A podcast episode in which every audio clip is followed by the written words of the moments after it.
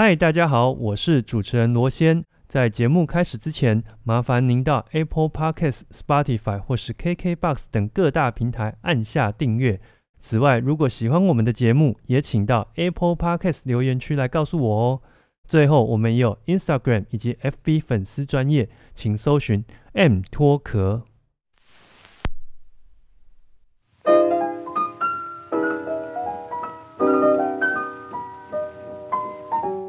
我是罗先，欢迎收听 M 脱壳 Music and Talk。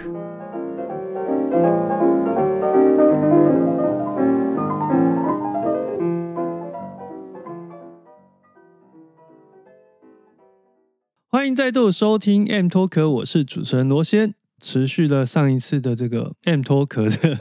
古典音乐指南，那我们终于来做第二集了。那一开始，我先邀请我的伙伴出场，宇翔。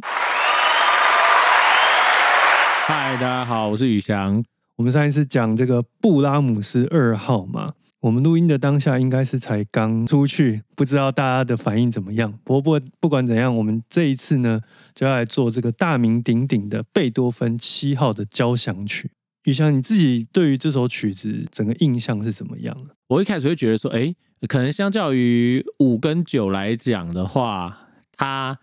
的记忆点可能相对会不是那么高。可是我在做了，因为这个七号我也算是听蛮蛮多的，嗯，蛮多的，只是说一直没有累积出一个比较好的记忆点。但是自从这一次有听之后，我是觉得说，哎。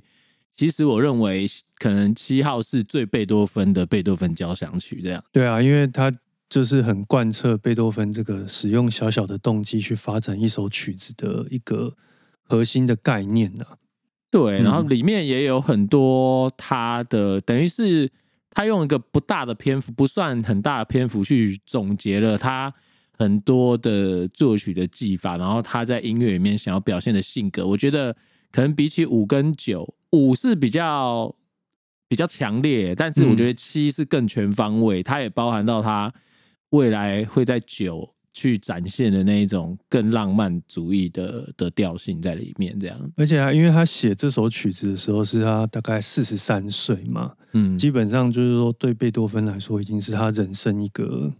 名望非常高峰的时刻。我们今天来做这个作品呢，我也稍微去。呃，翻了一下，到底贝多芬在写这个作品的时候，整个欧洲大概发生了什么事情？我觉得比较有趣的是，当时因为他在写这个，大概是一八一零一直到呃一八一三这这一阵子，对于这个旅居在呃奥地利的贝多芬来说，最直接的就是呃拿破仑的这个战争。使得他的这个身边的金主们一个一个都逃离了奥地利，因为战争哦，所以说这个是他打败仗嘛。因为我实在历史不太行了。这个时候就是拿破仑又攻进了在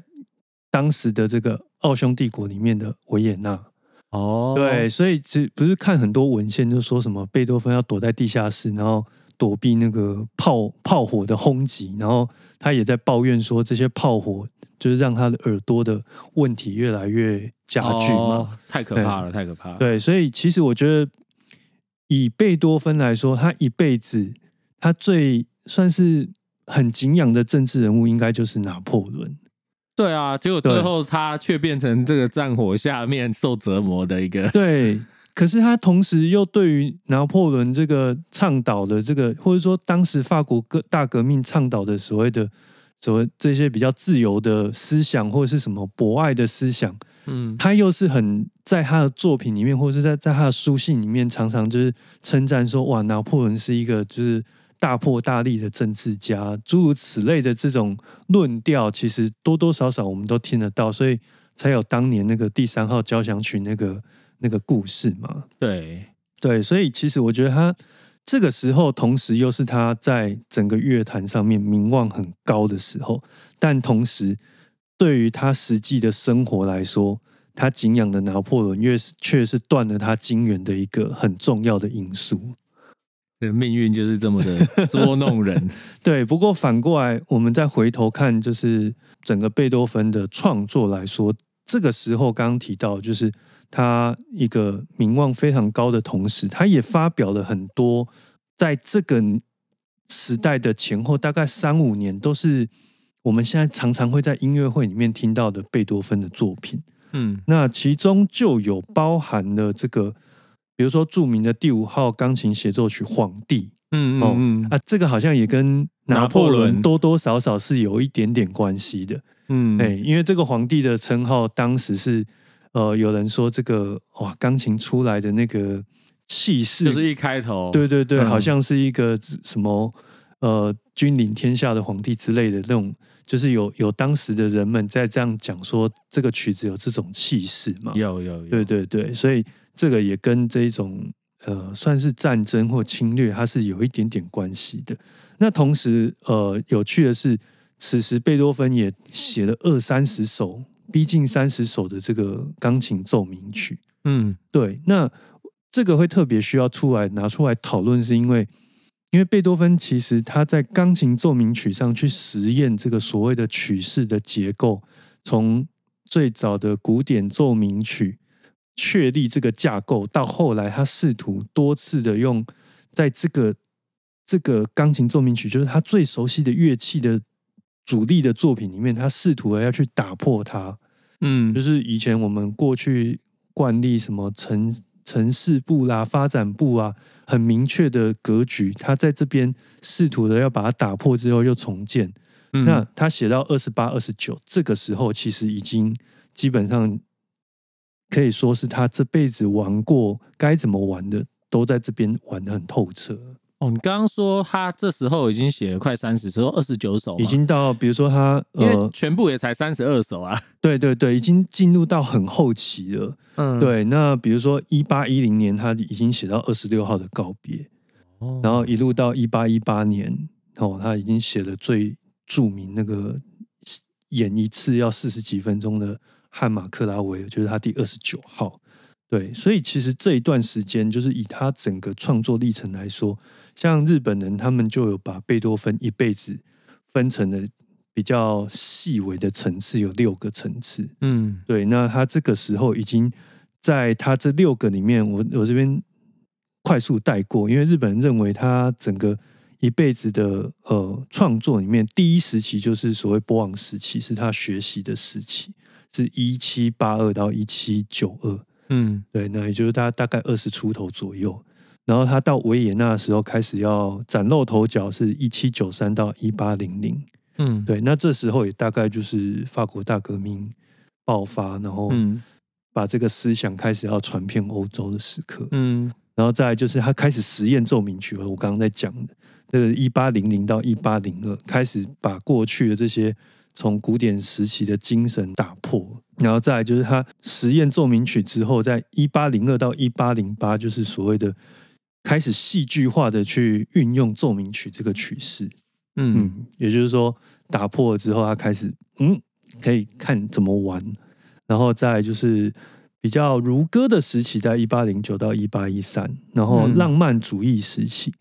就是呃一八一四到一八一六，这个这个时候已经很接近五六七八这个交响曲的这个区间。然后最后就是他孤傲时期的风格，是一八一七到一八二六，也就是他写的第九号啦，或是晚期的三首钢琴奏鸣曲的这个时刻。嗯，就是一个从这个呃多彩多姿，然后从这种各种从这个古典时期的建构，然后到说他。自己走出了一个新的天地啊！我觉得浪漫浪漫时期，他他开始做一个转换，开始去打破那个格式，然后开始去做，从里面找到一些探索的可能性。然后到我们七号的时候，听起来他像是他最高峰的时候，就是说他整体包含到他创新的部分都是在一个最高产的状态。然后到可能九号，然后最后三首奏鸣曲嘛，就是。那个那三首都是非常的沉淀内心的，比较内观的，而且是不容易在一开始的时候接触，就是可以接受这样的作品对，所以其实日本人分这个方式其实也蛮能。如果说有知道那些作品的年代的话，它其实分的还算是容易理解，还算是浅显的。我这边再补充一下，比如说他孤所谓孤傲时期的风格，如果大家对于贝多芬再稍微接触一点的话，他所谓的大副格也是在这个这一段时间。嗯，哇，那个是一个虽然是在十九世纪初写的，但是它很像是二十世纪风格的作品。嗯，对对对，就是说对当时来说非常的前卫，前卫到后来在，因为它原本是他弦乐四重奏里面的其中一个乐章，后来因为实在是太前进了，就是被独立出来，另外再做一个出版。嗯，大副歌就是写给弦乐四重奏作品，所以我们可以看得到，就是说。以贝多芬的一整个一辈子的创作历程来说，第七号其实就是在他一个，我们可以说是一个艺术家很成熟的巅峰时期的作品。对对对对，对。那另外，我觉得有一个东西可以在特别抽出来讨论，是贝多芬在写七跟八这一段时间呢，呃，人类的文明里面开始发展出了所谓的。这个节拍器这件事情，嗯，节拍器这个大家可以去另外再去 Google 一下，因为它有蛮多故事在里面。比如说一开始他发明的那个人叫做 Winkel，他是一个德国人，但是后来贝多芬他们在用的节拍器是一个叫做呃梅制 Mage，他我们有时候看到那个谱上面写 mm 啊，它是指的是这个人的节拍器的多少的速度。因为当时可能这些机械的精度没有那么高，对，那所以不同的人发明的节拍器可能略有不同。可是讲回来，为什么这件事情对贝多芬或者对音乐很重要？是因为自此之后，我们对于速度这件事是开始可以量化的，嗯，对不对？以前那些意大利人啊，什么 Allegro 啊这些速度，或是 Adagio，它其实比较是一种心情上的转换，对，对，就是。更接近，就是说它是比较有表情符号的色彩，可能还比速度更更多一点。本来就是一些形容词啦。然后比如说，呃，我们来讲快乐好了，每个人对于快乐的心跳的速度多多少少会不同。嗯，可是以前的这些音乐术语啊，Allegro、Adagio 啦，或是 Presto，其实它都是很模糊的概念。嗯，很模糊。那对于所有的事情都要这个精精细化的贝多芬来说，比如说他呃每天在煮那个咖啡，他都要数多少颗豆子，然后下去下去磨。嗯，对，那他就很高兴，他就觉得说哇，我终于要把这些什么快板、行板、慢板，然后 Presto 这些无意义的字眼丢掉。那因为这个节拍器的关系呢，我可以在往后的作品当中。不用再标示这些速度的形容词。其实这个真的是对贝多芬来说应该蛮有帮助，因为我们知道说他他后期他这个时候应该是已经耳朵已经几乎没有没有办法听到声音，然后因为他他的个性嘛，他还是就是会去首演，会去指挥或者什么的。但是其实，嗯，我相信即便是首演，至少从目前看到的资料来看说。呃，包含到乐团在跟他彩排的时候，其实已经他们已经很难沟通了。就是说，因为因为听力真的是蛮严重的，那是那很难跟他沟通。那我相信，像这种科技的发明，可能或多或少对于后人去去尝试去了解他真的想要表达的的音乐的内容是什么，其实应该是都是有帮助这样子。对，就是有一个很明确的。目标说我们要演到这个速度。此时他在写七八号，刚好也是他开始拿到节拍器开始把玩的时刻。所以大概这整个贝多芬当时在创作这首诗作品的时候，他整个背景大概是这样啦。对，所以这边前面我大概就是当帮大家整理一下贝多芬在写呃他的第七号交响曲的时候，呃所。面临的整个世界的一个情况，以及对他而言，他自己人生在创作上走到一个什么样的地步？那我们是一个这个古典音乐的指南嘛，当然是要来谈一谈那关于贝多芬第七号这首曲子的乐曲的一个内容，以及各式各样版本的一个比较。OK，好。那我这边也是有去整理说，整个这个在我们的录音的历史里面，然后一些比较我觉得可以拿出来跟大家分享的的录音版本的这样子。那呃，我是会先有一个开头是在讲说，就是我刚刚前面其实有提说，嗯，贝多芬的第七号它是有点像是一个综合口味的糖果这样子，它里面有很多口味都很好吃，可是。它就是不像是，比如说五号，如果哦它是巧克力口味，九号是草莓口味，就是这么的具体。对。但是其实，在七号里面呢，它你可以听到很多，就是把贝多芬的九大里面的一些要素，那一些迷人的地方，其实它都把它浓缩在七号。我是觉得，我是觉得这个曲子给我一个比较清楚的感受是像这样。而且其实它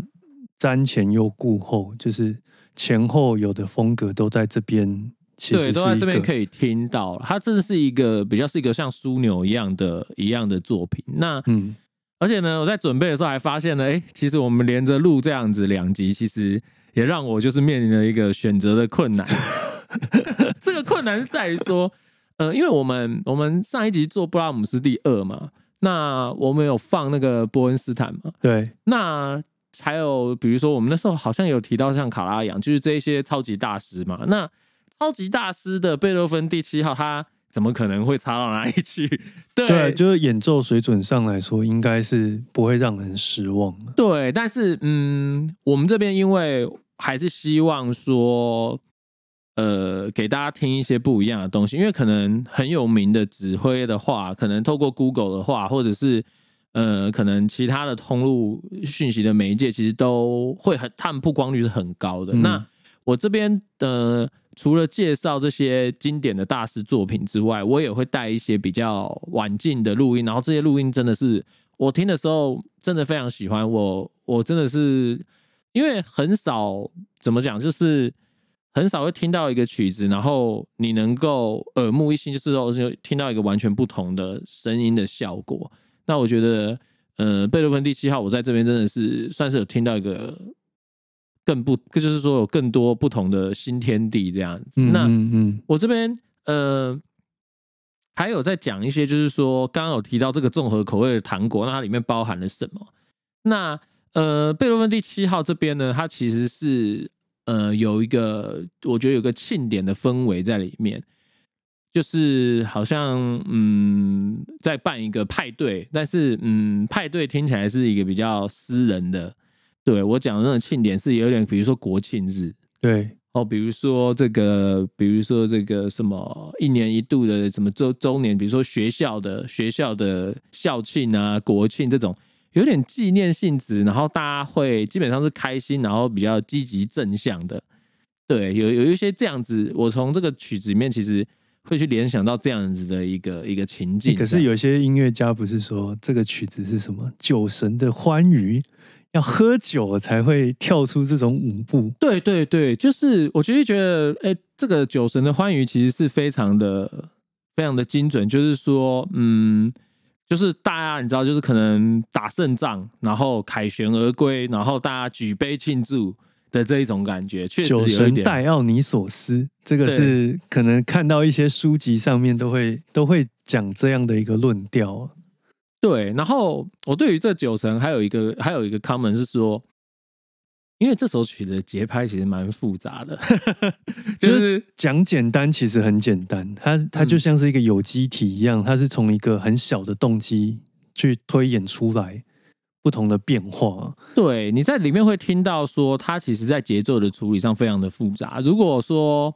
呃，这样讲只是有点抽象的话，其实大家是可以去看它的那个总谱，它的。它的总谱里面，它它使用了就是大量的的切分，然后它它的拍子其实变化是是很很快速的，它有一些不是那么容易处理跟真计算的节奏问题。我我在看一些书籍里面谈到说，那个布鲁诺华尔特啊，嗯，Walter，嗯，他在指挥哥伦比亚的时候，其实也有也有差不多的论调，对，而且他是有录音留下来，就是他那种 rehearsal 的那种片段。然后就说哇，连这个哥伦比亚交响，因为当时是 CBS 帮他组一个乐团，找一些乐团精英来组在一起。他说，连哥伦比亚交响乐团要处理这种六八拍的拍子都这么难的时候，那我很难想象其他乐团要怎么来搞定这些东西。对，那个六八拍真的是不是那么容易。嗯，对。那好，那这边接下来呢，我就会开始，那我们就紧接着就来先听第一个这个克连培勒的版本。那这边我选的呢，应该是他的第第四乐章，就是说。呃，我选这个版本，然后我选的这个乐段，其实它是一个很危险的的段落。我会这样说，是因为，呃，我们等下听的时候，你会发现说它其实重复性很高。然后在这个重复里面呢，克连培勒他用了一个偏慢的速度，它事实上可能是我们目前我们现在听的这些版本里面，它是采用一个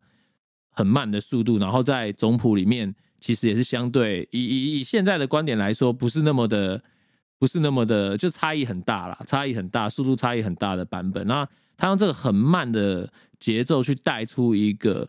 非常有机的，就是你不会觉得说那个重复是很机械无聊的，然后你反而是能从那个重复里面听到一个很强的驱动力，让你一直去往下走。那我们现在就是可以来稍微听一下这个段落。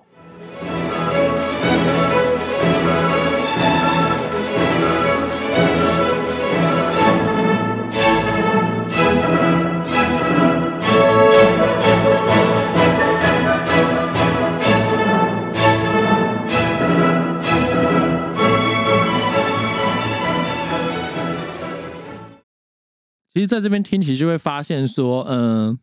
它的层次其实是蛮蛮清楚的。然后，呃，它的重音，它的重音其实很，它不会用一个很很下沉，然后很胖的重音，嗯，它用个稍微短短而有力的重音去去提醒你的大脑说，哦，重点，重点，重点，然后。这样子，你整个听起来就会不会？因为，嗯，我我我不得不说，有一些指挥在处理这一段的时候，他太平均了。他可能是觉得说，哦，重音可能不要夸张。可是你听的时候，你就会觉得说，有点机械化，对，有点机械性，不是那么的听起来不是那么的合理。我是说，对大脑来讲，你会觉得说，哦，这个音乐有一点听不清楚，想要表达什么。但是我觉得。客人陪了这一段是我真的少数听到，觉得说整体听起来就是非常的生动活泼的，而且明明是一个可能相对比较重复的段落，但是他还是把他的那个活生感、那个那个生生命力表现出来。这样，而且一开始讲这贝多芬第七的第四乐章啊，我就有一个感慨，是说其实这几年很多比较算标榜古乐或是仿古乐的。演出啊，他就是真的是为了快而快，哦，有点对不对？有点大家是好像按按码表开始来哦，看谁 同一份可以可以吹的比较快。嗯，那当然整齐是大家都很整齐，可是就难免会你听不到那个音乐的层次跟节奏的变化。对啊，太扁平了。但是其实。这个应该是说，这是不同时期，然后他的表演的，就是诠释风格都会有有一些差异。像呃，我们刚刚有讨论到那个，我我有买那个熊版的的总谱嘛，然后它总谱里面的几版啊，真的是它你那个数字算出来的话，你你会觉得说，怎么可能有这个数字？这个是给破表的，破表的数字，怎么有乐团可能有可能真的演？但是。但是这就是反映了说，因为他们做这个谱都是嗯考证过，对，就是说他这个考证呢，可能是来自于就是过去演出的记录，那可能来自于一些史料、文物等等的，就是就是去做出一个有点像是一个研究成果了，把它想成是一个论文的研究成果。那他去试图去客观的去看说，哦，我的速度建议。是怎么样？哎，可是我们刚刚不是有提到那个节拍器吗？哎，对对对，好像贝多芬拿到那个东西，他开始去往前，在他的过去的作品试图的要标记那个，呃，试图标记数字是 M M 的数字，嗯，就是那个梅字这个人设计的。那我觉得这中间会有一个有一个让我比较好奇的是说，贝多芬听到速度到底准不准？对啊，这件事情就是说，因为以前的这些机械构造的准确性绝对是不如今天我们拿得到的节拍器。它有可能拿到，其实跟我们看到的是不是会有落差？嗯，我这个我就不太确定。但是呢，我刚刚提到那个克连培勒版本啊，它非常的，就是说它的速度，以我们以熊版来讲好了，我们用就是一分钟演奏多少四分音符这个绝对的单位来看的话，它大概都会差十，差十几。这其实就蛮就是慢十几，慢十几很多。所以，所以其实，但是换一个角度讲。就是当然，这个可能有点牵强，但是客人培勒可能是我们今天介绍的版本里面，它最接近贝多芬，因为我们这个是五零年代的五零年代录音。那呃，我们上次可能有提过福特万格勒，那就是说他跟福特万格勒算是同辈嘛。嗯，那他们的指挥家那时候呃演贝多芬，他的速度也差不多，所以其实那个就是代表说他们那个时候的认知来讲。就是这个速度，而且他们那时候也喜欢大乐团、大编制。呃，对，而且可能你大乐团你要演的多快，快不起来。对，不不，其实不太可能。那我是觉得说，听克连培勒是可以很好的去听他他的铜管，呃，法国号，他的法国号非常的清楚，而且我很喜欢他的位置感。就是他虽然说我们刚刚讲是一个。刚刚就被吐槽的历史录音这样子，老东西这样子，哎，但是这个老东西我非常喜欢，因为我觉得他他的那个深度，就是说，嗯，你可以听到那个铜管在后面的这件事情，我觉得还是表现的很不错，而且你很难，就是说你会觉得这种空间感其实并不一定是新的录音就会更好，对，常常还是这也算是一个创作的一部分吧，就是说听录音的时候。常常有时候乐器的位置啊，就是如果能听得很清楚的话，我是觉得也蛮加分的。而且那个时候录音技术是真的是日新月异，你每过几年就都有新的观念或是花样会出现。嗯，所以当时的人虽然也许经验值不如现在已经累积这么长，可是他们在做每一个当下的那个录音，其实是真的很用心，真的很投入，在实验各式各样的可能，因为。你就把它想象成它是一个在探索一件事情的一个过程，而且那个时候能投入的资源，我们用百分比来看的话，其实大家是更关注这件事。对对对对对，有时候甚至于是动用国家的力量在在扶植这些东西。对啊，好，那刚刚因为我们呃罗先这边提到那个古乐嘛，所以那不然我们就。谁来介绍那个我非常喜欢的？这个也是罗先介绍版本，就是水蓝跟这个哥本哈根爱乐的这个版本，这样子。这个版本比较特别，是因为水蓝是中国籍的指挥家，可是他其实在西方是很有声望非常好的一个指挥家。那大家先听好，等一下再解说水兰这一位。OK。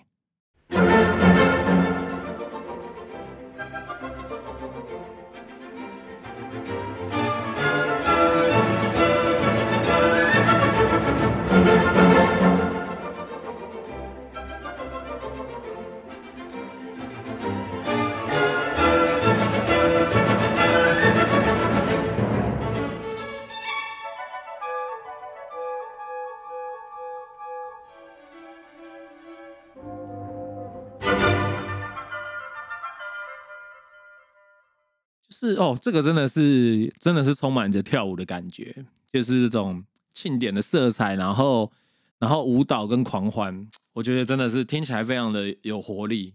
那这边呢，虽然它这边其实是在铜管的部分，它是采用就是所谓的仿古仿古乐器这样子。那大家可以稍微去听一下其他的版本，你就会发现这个版本的铜管，它是嗯，它的声音严格来说，它声音是比较小。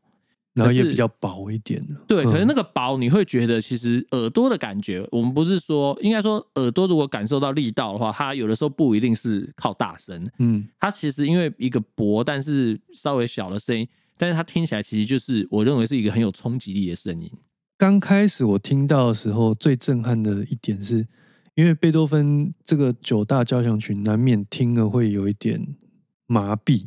对，太多版本，嗯，就是如如果你听个古典音乐不用久，大概三五年吧，你就会听到各式各样，然后也也难免就是说，在这过程当中，第一个是版本多，第二个是呃各种的可能性，很有可能在这多如牛牛毛的版本当中都被玩尽了。可是水蓝的出现，这个真的是就像孙悟空这个从从那个石头里面蹦出来一样，是完全不同，而且它辨识度又高。嗯，对，它其实去成立到这个辨识度，主要有几个要素啦。第一个就是说，刚刚有提到说铜管的部分，那再来就是说，它整体它在弦乐的音色上面也做了一些调整，就是，嗯，就是也是跟古乐的演奏法，就是说，它它那个声音也是几乎不用揉弦的，然后就是采用右手的弓去控制音色。那一般来说，嗯，比如说我们拉一个四分音符，它可能这样啊，是个平均的声音，但是虽然它是这样，嗯嗯，它是它是让它的弦乐团去做这种，嗯，可能你在比较所谓历史录音的版本里面，你不会听到这样的处理，但是它这样的处理，然后去配合那个铜管跟木管的音色，它产生出了一种非常的有有活力，就是你听起来你会觉得说，哦。可能过去我们听的经典的大师们，他们都比较厚重。对，那那个厚重好像是表达了贝多芬的那一种奋斗啊，那种所谓德意志精神呢。对，就是所谓德意志精神。我们等下也会继续介绍一些这样的版本，就是说那种很悲壮，然后有点忧郁，但是好像最后会得到一种精神性的超然跟升华，对不对？很严肃，但是。但是水蓝呢，它是回归基本面，就是说从我们耳朵能听到的这种这种感受，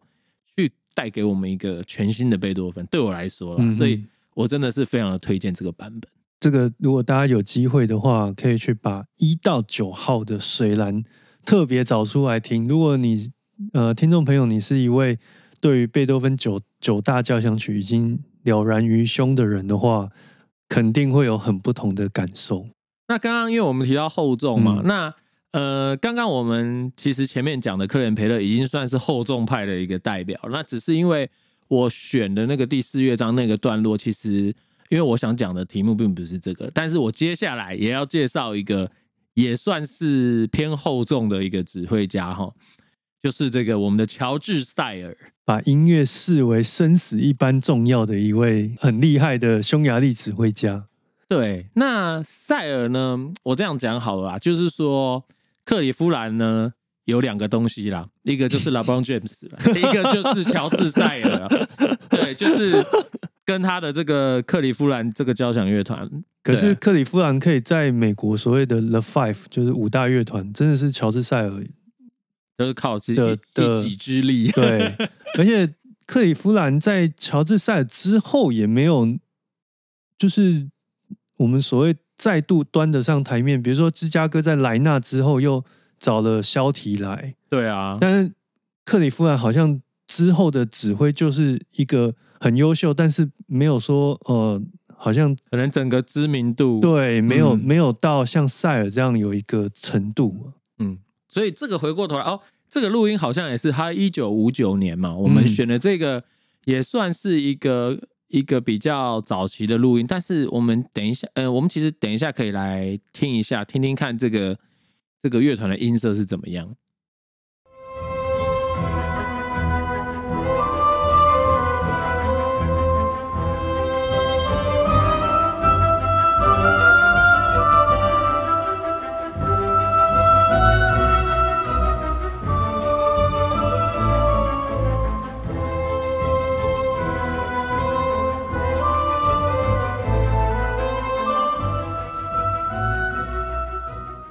我现在听还是不敢相信，这是一九五九年的声音。其实整体来说，这是一个非常有我们现代音色的乐团。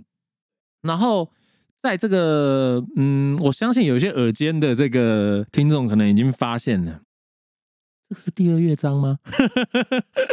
他的第二乐章速度快蛮多的。对他其实，嗯，应该是怎么说呢？就是说。呃，它本来就是烧快板，就是在在谱谱上面写是一个烧快板。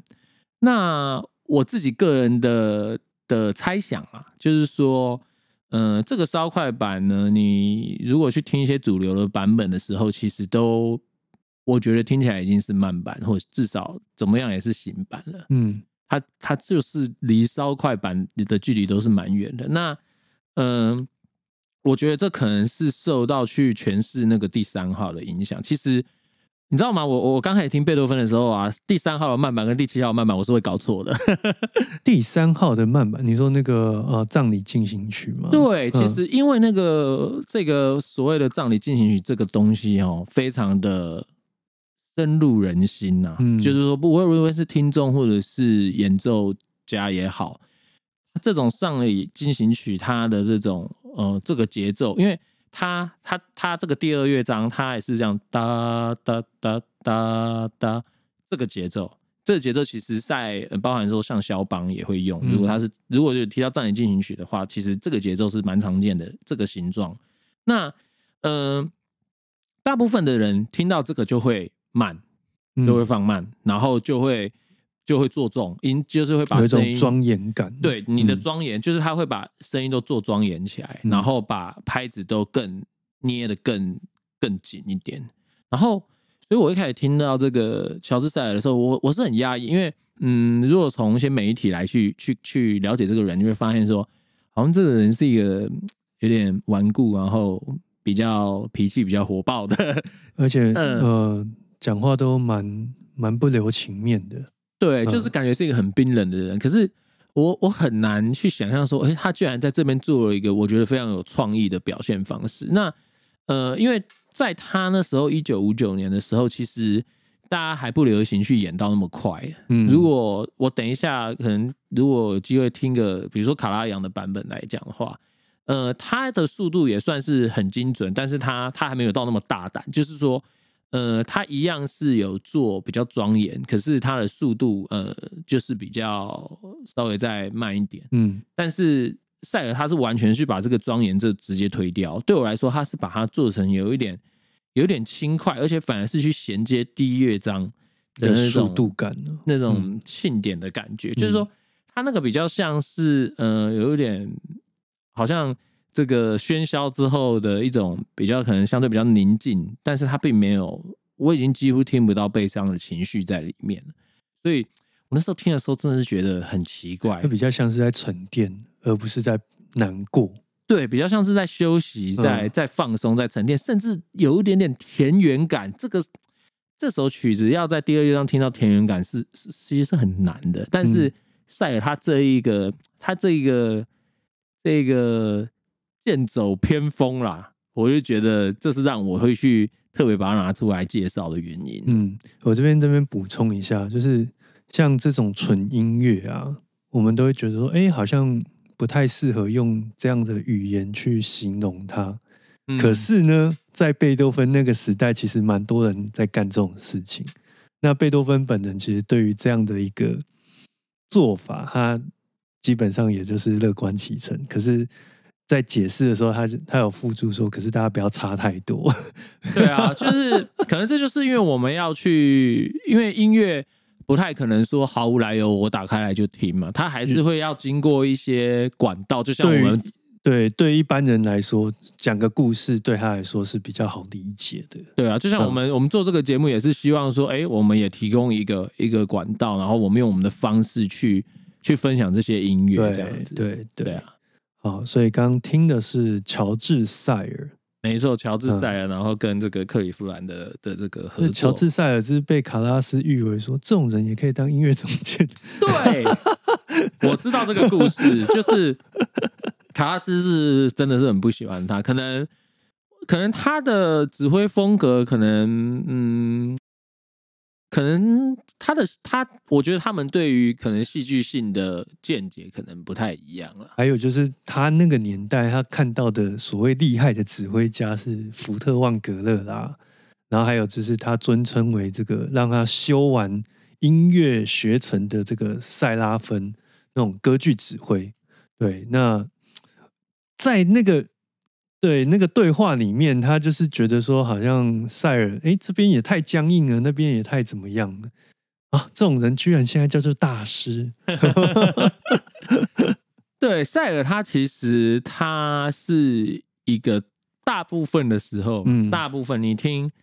我，我今天只是挑了一个他最活泼，对，最可爱。他其实大部分是真的是蛮严肃，然后蛮。蛮准确的一个指挥家。对，其实是一个比较冷的指挥，只是说我从他这九大里面，你看这么多乐章，这么多的曲子里面，我就偏偏挑了一个他最不像他的乐段，但是我觉得这是一个真的是够有特色的、好听、有意思的。对，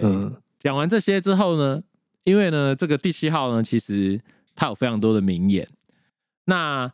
我在这边考量说，嗯，我们要介绍一些更多的指挥让大家知道啦。所以我这边介绍的名言呢，就会是我们前面没有提过的指挥。那我这边要介绍的，嗯，我其实觉得又有一些耳尖的网友已经猜到我要讲的，我要讲的是哪一个版本了。嗯哼，就是呢，我们今天要最后跟大家分享的呢，是这个小克莱巴 Carlos Kleiber。对啊，小克莱巴，我想。谈到贝多芬第七号就是小克莱巴吧，几几乎大家都都不太会有太多，当然大家会有自己的选择，但是如果我今天这一集不讲小克莱巴的话，可能 好像少了什么，对，真的会觉得有一种好像没有什么社会责任这样。好，所以我们至少来来听听看小克莱巴的这个这个片段。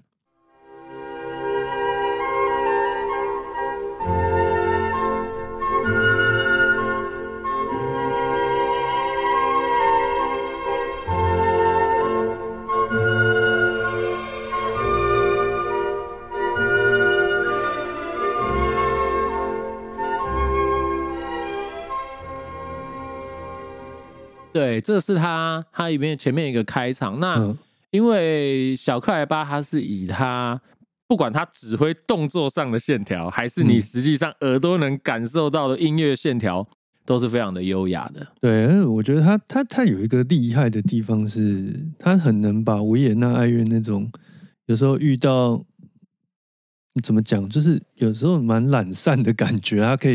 把这些东西都排掉，因为维也纳爱乐。毕竟也是看过那么优那么多优秀的指挥，有时候遇到一些他们觉得哦，今天可以简单带过的，他们就会极尽所能的带过，可能就是一种从慵懒到雍容华贵的这种什么都有。对，但是如果遇到一个像小克莱巴这种，就是极度有领导魅力的指挥，他们就完全就是一个火力全开的样子。对，我想这个合作真的可以说是梦幻组合。这这一张这一张专辑，其实，在其实我相信很多人不用我们介绍，都大概都可能对这一张，就是可能家里有听古典音乐，可能都会放这一张。这个在一九七零年代吧，我大概可能记得七五七六这个这个时间区间左右。对，然后录下来，那那当时其实。人们就是要在这些曲目上去建构出所谓的经典的版本嘛，那就被他们就是用唱片录音把这个很很猛的一个记录把它留下来了。而且呢，这一张它还是跟贝多芬第五号一起放进去的，对，放在同一张。不过当时黑胶是分两，黑胶是分两张，对对对，因为我印象中我可能。比如说，应该是高高中的音乐课，对高中的音乐课很有可能就是各位听众就有听过。可能如果音乐老师放话，我觉得很高几率就是这张，很有可能就是他的。那我觉得小克莱巴在这个版本里面，他完全就是把所所有的你想象得到元素哦，既要速度又要力量，然后又要挥洒，然后又要潇洒。对他，而且什么都有，就是他的慢板也是，他的慢板其实速度也算是没有刻意的慢，它也算是一个中庸的速度，而且，但是他在中庸的速度里面，他很他的庄严感是有的，对，他是在庄严中又又带有一点优雅，就是又有一点游刃有余。其实听他听他指挥真的是非常的过瘾，就是你会感觉说他什么东西都顾得到，这其实是一个，而且你会。什么东西都顾得到的人，常常就会沦为没有特色。嗯，可是小克莱巴的声音，因为他他其实他整个生涯他灌入的作品，以他的知名度来讲啊，其实不是很多。他就是一个爱惜羽毛的人。对，可是他只要拿得出来的东西，他几乎就是必杀的，而且是卖到今天，只要有新的一个 format，他就会持续的一直被发行。甚至于这两年黑胶比较盛行的时候，又被拿来重发。对啊，刚刚刚刚罗轩提醒我说，他们黑胶当时是就是七号一张，七号一张，七号一张，五五号一张，所以我想说，哇，如果什么时候重发，我应该是会买啊。有有有有有，而且我刚刚讲到小克莱巴爱惜羽毛，这边补充一下，他其实他当时跟 DG，就是他最主力的唱片公司闹翻，也是因为他录完《崔斯坦与所得》，他好像对于某一个段落就觉得说，嗯，不是很满意。然后，可是已经其实已经箭在弦上要发出去了，他就请 DG 要全部回收。哇塞！可是你想，歌剧华格纳歌剧这么大的制作，对啊，然后请来的这些女高音啊、男男中音都是当时一时之一时之选，然后他只是他某一个地方他认为不是那么满意，他就说请他们要回收，然后当然是不可能嘛。嗯，之后就。就没有再再下一张了。哇塞，对，他是可以玩到这种程度的人，嗯，真的是一个完美主义的。所以他就被嘲笑，不是说当他出来指挥的时候，就是他冰箱家里没钱，冰箱空空的时候。哦，他真的是，对啊。我们想，我想未来如果有机会讲到，特别是歌剧啊，嗯，可能又会再听到他的，又再看到他的声音，对尤其是他录的那个少少的像。韦伯的魔弹射手，然后小约翰史特劳斯的蝙蝠，茶花女，对，还有威尔第的茶花，那来来去去，其实就那几部，然后每一次只要有有什么新的一个音乐载体出来，就一定要把这些东西抓出来再发一次。超级 CD，超超级 CD，各式各样的，对，或者是什么 SHMCD 啊，诸如此类的，对，对啊，哇，他真的是不错。如果好，那。这边其实我我们今天示范，就是我们今天特别讲的这些段落，我们也都都算是有帮大家稍微去描边一下，因为我其实不希望大家就是听太多那些选段了。那讲这些选段，就是把把这个精华先先提炼出来，然后如果大家真的去摸这个曲子的时候，哎，其实可以先听完整个曲子，然后再来听听看我们讲的这样子。我觉得这个交互参照也会是一个不错的。那呃，我这边呢，其实因为贝多芬第七号，它真的有非常多很厉害的版本。那我这边也会稍微再念几个，我们今天没放，但是我其实觉得也也一定要拿出来讲的，有两个版本，哎，有三个版本，拍谁？有三个版本。第一个呢，是我们上次讲过的伯恩斯坦。那伯恩斯坦呢，他在这个 Tango 五应该是他最后一最后对 Last Concert，对，那。那一场呢，我是比较喜欢布列顿，不过没有关系，就是贝多芬第七号那一场，算是一个历史的，会有一种真的是，因为无无论是现实的世界，还是在这个音乐的诠释里面，都算是一个时代的终结。对，对，这是一个算是二十世纪大事的一个终点了。对，那是一个。一个历史时刻，然后这样子被我们这样现代科技保留下来，嗯，其实是一个蛮蛮感人的一件事情。对，那那个是跟波士顿交响，对，跟在弹格伍德的一个音乐会的现场，对，对，是由 DG 发行的。对啊，哦，那个现场，哇，真的是听起来会有一种感动。不过，不过那一张是特别可以去把那个布列顿找出来啊！哎，对，那我们想的是一样的话，我们没有蕊过，我们都喜欢布列顿的。好，那再来就是这个刚刚提卡拉扬嘛，那卡拉扬呢，因为他录过三轮，哎，四轮，四轮，对对对，就是呃。爱乐一轮嘛，对，然后柏林三轮，柏林三柏林三轮，刚好是从类比时期，然后类比精致的类比时期到数位时代。对，那因为呢，你看哦，别人可能录个四次就了不起，不好意思，一到九乘以四，三十六次。对，所以。但是在这里面呢，我特别要拿出来讲的是他的第二轮，也就是这个第一次跟柏林爱乐合作六零六零年代。对，那如果一些资深的乐迷是有昵称为红卡，嗯，红卡的这个红红，因为他当时发了的时候是红色的封面的。那这个所谓的红卡的这个版本的的第七号贝多芬，那我听到红卡的时候，其实我大概嗯，可能可能十几年前就已经听过这个这个录音了，然后。我只是很讶异，说今天，呃，我再回头过来听的时候，它依然是这么的犀利。它是一个非常的非常的犀利，然后非常的你会感觉到那个非常的精准的意气风发，对，非常的他那种他真的是对于那种阳刚气质的展现，对于那种贝多芬比较那种英雄感，就是那种好像就阿波罗降临，然后那种你可以想象整个画面全部都洒满了金色的。可能我比较中国风，我其实想到是像岳飞，岳飞，对，就是那一种嗯，英雄姿英发，然后那一种嗯，然后就是很很爷们 的那种，很很大气啊，很大气。然后这个六零年代的时候，而且他刚好是在于，因为他后来哈，他后来的录音，他他他对音色有非常深的执念。所以他在可能第二轮第，就是他后来在跟柏林再继续合作的时候，他慢慢的把柏林修成一个所谓的卡拉扬之声。对，那在我这我这个六零年代的版本里面，其实是还没有所谓卡拉扬之声的这个时候。那我觉得他真的是展现他那个时期的这种才华非常的惊人，然后他对于乐团整个的控制力跟精准性，他是非常的，我觉得是划时代的啦。嗯，划时代，即便是我。在这个节目是推塞尔，但是我认为塞尔也也是被称到精准性，但是跟卡拉扬比，哇，那可能还是有一点差，有点落差。而且当时他算是把柏林爱乐这个乐团一举把它拉拔到世界的第一阵线，应该说这是最顶尖的这个水准了。在此之前，其实柏林爱乐有一些唱片是真的蛮有意思的。哎，之后我们可以专门专门来讲，就是来考古一下柏林的这个草创这个惨淡经验，或者是说他他他是有个进程的，但是确实是到卡拉扬，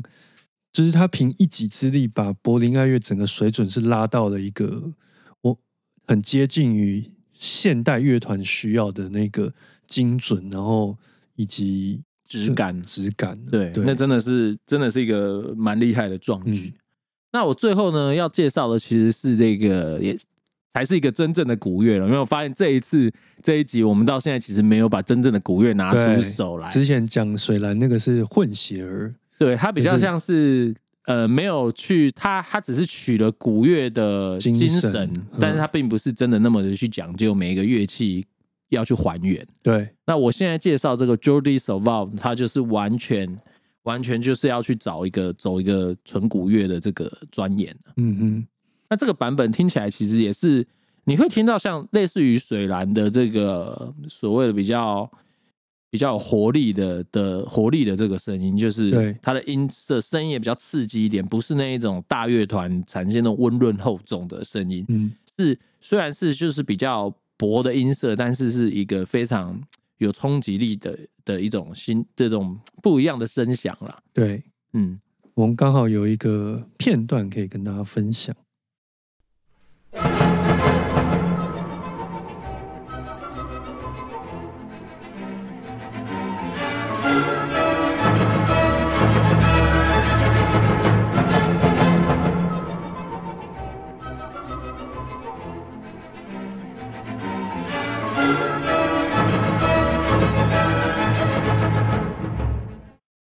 大家可以听到哦，它的那个定音鼓啊，你看我们平常听现代乐团的定音鼓，听起来是这样当当当的声音，就是就是这个听起来很 Q 弹，嗯，但是它这个它这里的定音鼓是用咚咚咚，是有一个有一个有点接近于大鼓那种比较比较沉然后比较软的声音，比较没有弹性的声音。对，这其实就是这个这个有蛮多。特色可以讲，但我其实觉得最最明显的，其实就是在这个定音鼓的部分。那其实就是用古代的那些动物皮去做的定音鼓的那种质感，跟现代那种用化学塑料去做的，其实是蛮不一样的。就是原始工艺的不同了。对，那除此之外呢？因为古代的那个音准啊，好像去根据这些考考证发现，跟现代差蛮多的，所以。这个所有些古乐真的听起来，它它它那个它对于音准的基准不同的时候，有时候会差到快半个音，所以我会觉得每次在听 Jody Savall 这种版本，都会好像是听另外一首曲子。因 为我们在准备节目的时候，我们当然都是会稍微交叉听一下。其实我也我也蛮推荐这个听众实际去把这个 Jody Survive 呢找我们找我们有那个播放清单嘛，对，你就把它呢跟那个其他的版本同一个乐段，你就把它这样交错听，你只要听十秒，十秒，十秒就足够了，你就会觉得这怎么好像是另外一首其他的曲子？对对对对对，